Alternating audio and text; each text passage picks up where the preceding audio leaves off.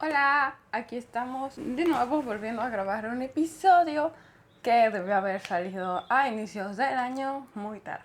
Entonces, pues hoy voy a hablar de las metas de lectura que tenía para el 2019 y si conseguí cumplirlas o no cumplirlas.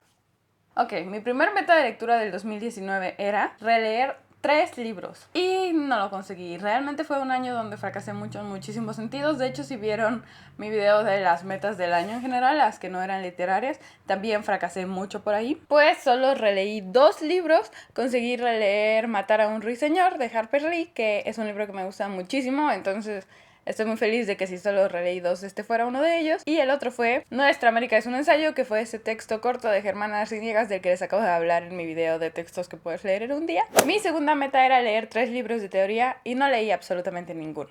Entonces, pues sí, creo que esa es una meta que voy a repetir este año porque es un interés que definitivamente tengo, leer un libro de teoría completa y no solo como partes.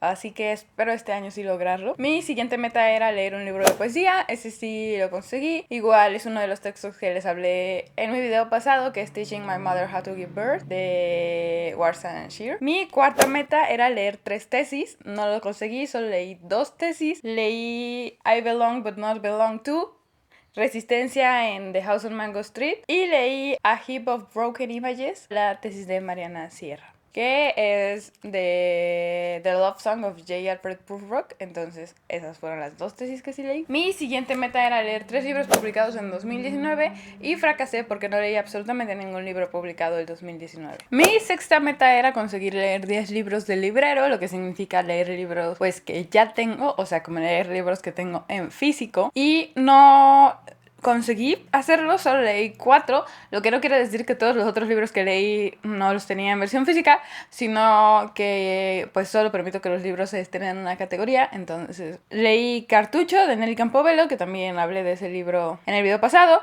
I'm Not Your Perfect Mexican Daughter, también lo leí en físico, igual hay una reseña sobre este libro en el canal, pero me gustó muchísimo y lo recomiendo un montón. Y Los Esclavos de Yucatán de John Kenneth, que es un panfletito súper chiquito que conseguí por 20 pesos y estaba interesante. Quería leer cinco libros empezados en años pasados, o sea, antes del 2019 y terminarlos por fin, pero solo terminé uno, que fue Ética para Amador de Fernando Sabater. Cinco libros de series empezadas, quería avanzar como con esas trilogías o series que empecé hace muchísimo tiempo y no he terminado, pero no leí ninguno de ellos. Mi novena meta era leer cinco libros de autores mexicanos, que es una categoría en la que me había ido muy bien en años pasados, de hecho creo que la aumenté, pero esta vez no me fue tan bien porque libros que solo apliquen en esta categoría como tal, solo tengo temporada de huracanes de Fernanda Melchor. Quería leer tres libros que no fueran literatura y solo leí uno, que fue Los Libertinos Barrocos, la tercera parte, y me gustó, pero me hubiera gustado que hubiera habido algo más sorprendente en esta área.